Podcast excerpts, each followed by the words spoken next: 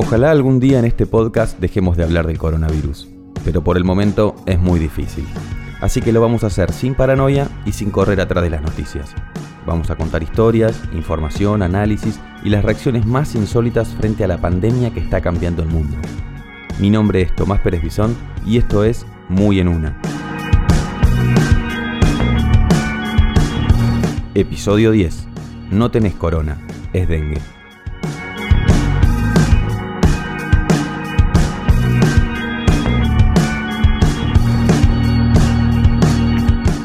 Este episodio lo va a conducir Tali Goldman, una de las productoras de Muy en Una, que también suele escribir en Anfibia. Tengo una buena y una mala noticia. Voy a empezar por la buena. Hoy nos vamos a tomar un pequeño recreo y no vamos a hablar de coronavirus.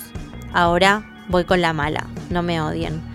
Vamos a hablar de otra enfermedad, el dengue, otro virus que está llegando a picos históricos, porque en los últimos nueve meses fueron confirmados 14.237 casos de dengue en todo el país, mientras que casi 40.000 están bajo sospecha. Esto, según reveló el último parte del Ministerio de Salud de la Nación.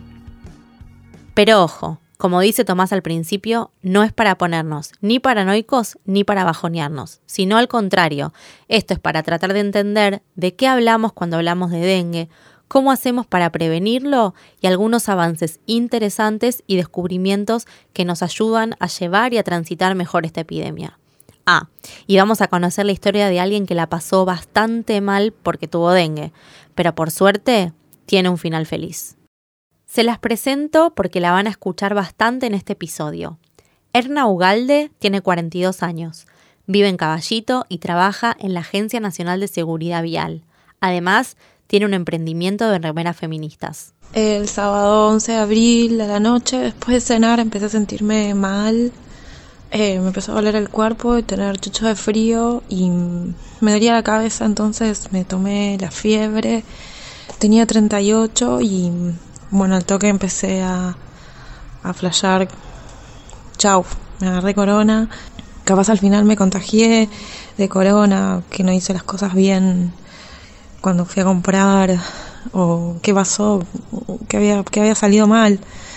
Eh, bueno, llamamos al otro día y, y le comenté que ya no tenía tos, entonces la persona del 107 que me atendió me dijo que probablemente fuera dengue, me preguntó dónde vivía, que dije que vivía en Caballito. Y me dijo anda una guardia porque por lo que decís eh, parece más dengue que otra cosa. Es lógico que Erna pensara que tenía COVID y no dengue, porque al principio los síntomas son casi los mismos. Pero, ¿de dónde sale la enfermedad del dengue?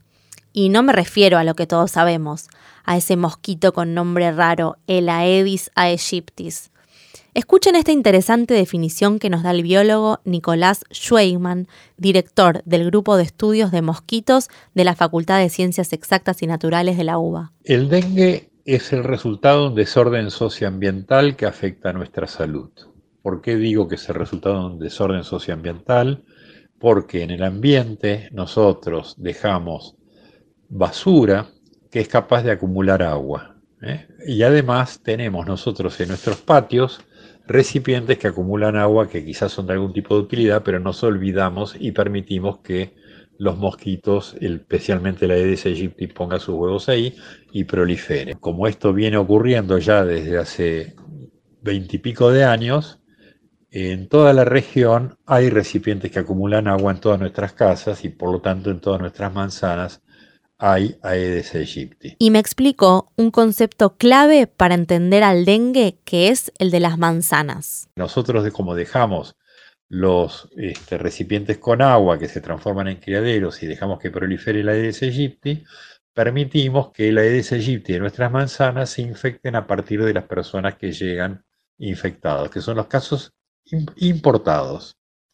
Luego de un tiempo de incubación, los mosquitos se infectan y son capaces de infectar entonces a los familiares de esa persona o a los vecinos. Que acá viene un concepto muy importante que es que en la manzana nosotros compartimos los mosquitos. ¿eh? Por eso la problemática tiene que ser a nivel de manzana y el descacharrado tiene que ser a escala de manzana.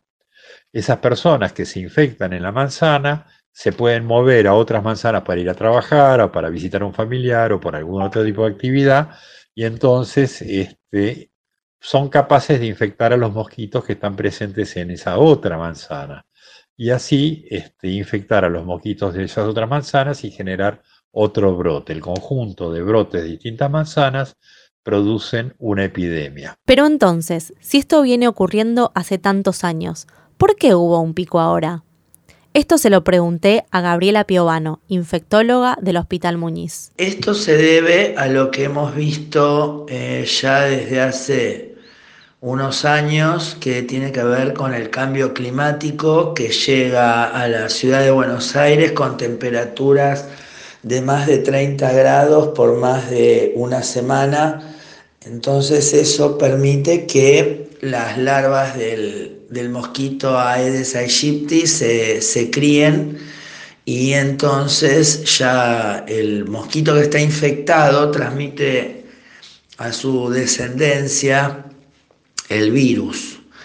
Y eso hace que los casos sean autóctonos. Volvamos a nuestra historia. Erna la empieza a pasar mal. Ya no tenía fiebre el jueves eh, y me empezó a salir un sarpullido en todo el cuerpo, que fue la, peor del curso de la enfermedad porque es, muy desesperante, es, te vuelve muy irritable. Em, la pasamos mal acá en mi casa con mi hijo y mi compañero porque me picaba todo, sobre todo las manos, las palmas de las manos y eso me, desesperaba. Eh, además del dolor de cuerpo y un cansancio terrible y, el, dolor de cabeza, sobre todo es atrás de los ojos, te ven los ojos. Erna cuenta que tenía que ir continuamente a la clínica. Le pregunté a una médica cómo es el protocolo para el dengue y cómo se vive esto en los hospitales.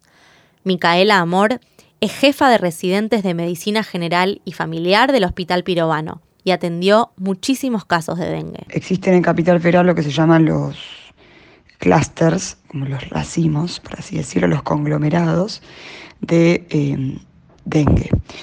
En esos lugares donde ya hay tanto dengue, tantos casos de dengue, donde tenés tu paciente que tiene dengue, el vecino arriba que tiene dengue, de la vuelta que tiene dengue, y a seis cuadras a la redonda que tiene dengue, son los famosos eh, conglomerados de dengue.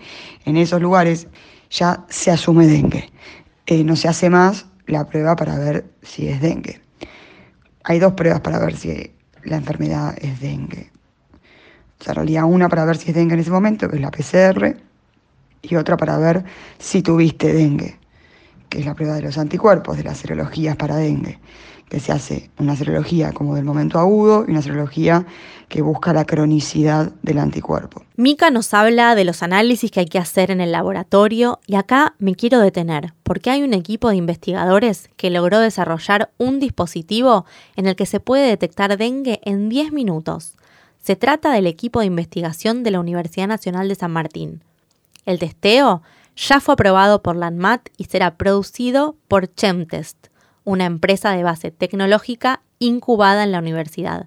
Escuchemos a Diego Comerci, uno de los científicos que hizo este test. Básicamente la tecnología que usamos es una tecnología que es bastante conocida. Muchos de ustedes conocerán el test rápido de embarazo, la tirita, ¿sí? donde en 10 minutos te dice si estás embarazada o no.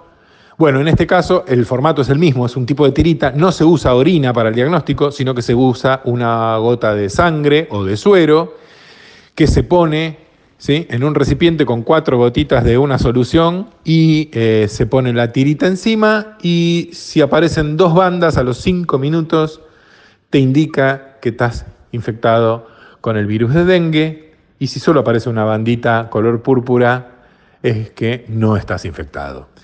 Eh, la ventaja, si bien el dengue es bastante distinto al coronavirus, en la primera etapa pueden no ser tan distintos porque se presentan como cuadros febriles. Y entonces estas tiritas están cobrando bastante interés hoy para cuando llega un paciente a la guardia del hospital con fiebre. Si realmente es dengue, se le puede saber ahí en el momento. Les quiero confesar que un poquito les mentí al principio cuando les dije que no íbamos a hablar de coronavirus, porque la verdad es inevitable. Escuchando tanto a Erna como a Mika, se me dispararon muchísimas preguntas pero la que principalmente me hago es, ¿cómo hacemos para atacar los dos frentes? Porque si para prevenirnos del COVID tenemos que aislarnos y quedarnos en nuestras casas, ¿no estamos entonces expuestos a contraer dengue? Esta pregunta se la hice a Nicolás. ¿Eh? Al tocar objetos contaminados, al saludarnos con las personas, en nuestra relación que hay con otras personas en los colectivos, en los subtes, en los supermercados, eh, digamos, nuestro comportamiento favorece la este, infección por coronavirus. Lo mismo pasa para la gripe. En el cambio, para el dengue, nuestro comportamiento contribuye al dejar recipientes con agua y darle al mosquito lo que el mosquito quiere. Bueno, con esta epidemia de dengue tenemos la oportunidad para el futuro de que este tipo de cosas no ocurran y para eso tenemos que permanentemente estar mirando el ambiente donde vivimos, este, para evitar de que haya recipientes con agua. Y con esto también me refiero al potus que está en el frasquito con agua, ¿eh? que le encanta a Aedes aegypti poner los huevos ahí, y si uno ve ahí unos bichitos vivoreando, seguro que son Aedes aegypti. Si bien todos los especialistas que consultamos nos dijeron que el dengue se desarrolla sobre todo en altas temperaturas y que ahora empezaría a bajar la curva de contagios, tengo otra mala noticia y es que científicos de la UBA advirtieron que este maldito mosquito, el Aedes aegypti, desarrolló una adaptación para sobrevivir al frío en Buenos Aires. Para evitar eso, es importante que limpiemos todo para que los mosquitos que dejan sus huevos no se reproduzcan en primavera. Les conté al principio que esto tiene más o menos un final feliz, porque como se habrán dado cuenta, Erna se curó. Escuchemos entonces los momentos finales de su proceso. El total de todo el proceso duró unos 10 días hasta tener el alta. Fui ocho veces a la guardia. Una de las veces que fui a la guardia eh, tuve que esperar eh, lejos porque entró una persona eh, con posible COVID, entonces no nos dejaban entrar y y fue también, te asusta estar ahí y decir, bueno, capaz que vengo a hacerme ver por el dengue y me contagio de COVID.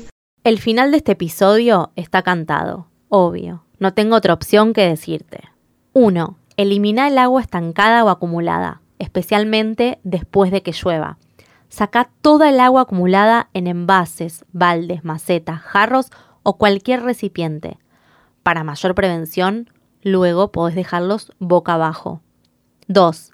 Presta atención a las plantas. Aplica una pequeña cantidad de lavandina en gel en el plato de la maceta para eliminar las larvas de mosquitos. 3. Usa mosquiteros o telas protectoras. Si vivís en una zona donde el dengue es un problema recurrente, poné mosquiteros en las ventanas y alrededor de la cama. 4. Cuidado con el agua para las mascotas. Cambia y limpia los recipientes de agua con frecuencia. 5. Guarda siempre la basura en los tachos tapados o en bolsas bien cerradas. 6.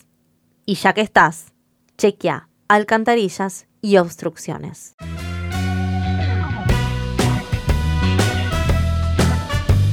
Ahora llega la parte de hacer recomendaciones.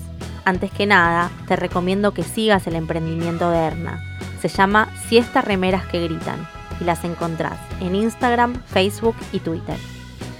La segunda recomendación tiene que ver con una de mis escritoras favoritas del planeta. Se llama Aurora Venturini. Si todavía no la conoces o no leíste nada de ella, empezá por leer Las Primas o Nosotros los Caserta. El orden es indistinto. Pero otra opción para entrarle a Aurora es conocerla a ella, porque su propia vida es fascinante. Ella en sí misma es un gran personaje. Y para eso tengo dos recomendaciones. La primera, el documental que se llama Beatriz Portinari, que lo pueden ver a través del canal de YouTube de UniTV, que es el canal de la Universidad Nacional de General Sarmiento, y que lo realizaron Agustina Massa y Fernando Krapp. Es realmente precioso. Y a su vez, para complementar ese documental, les recomiendo el perfil que escribió Leila Guerriero, que se llama ¿Quién le teme a Aurora Venturini? Este perfil lo pueden encontrar en su libro Plano Americano. Les prometo que me van a agradecer.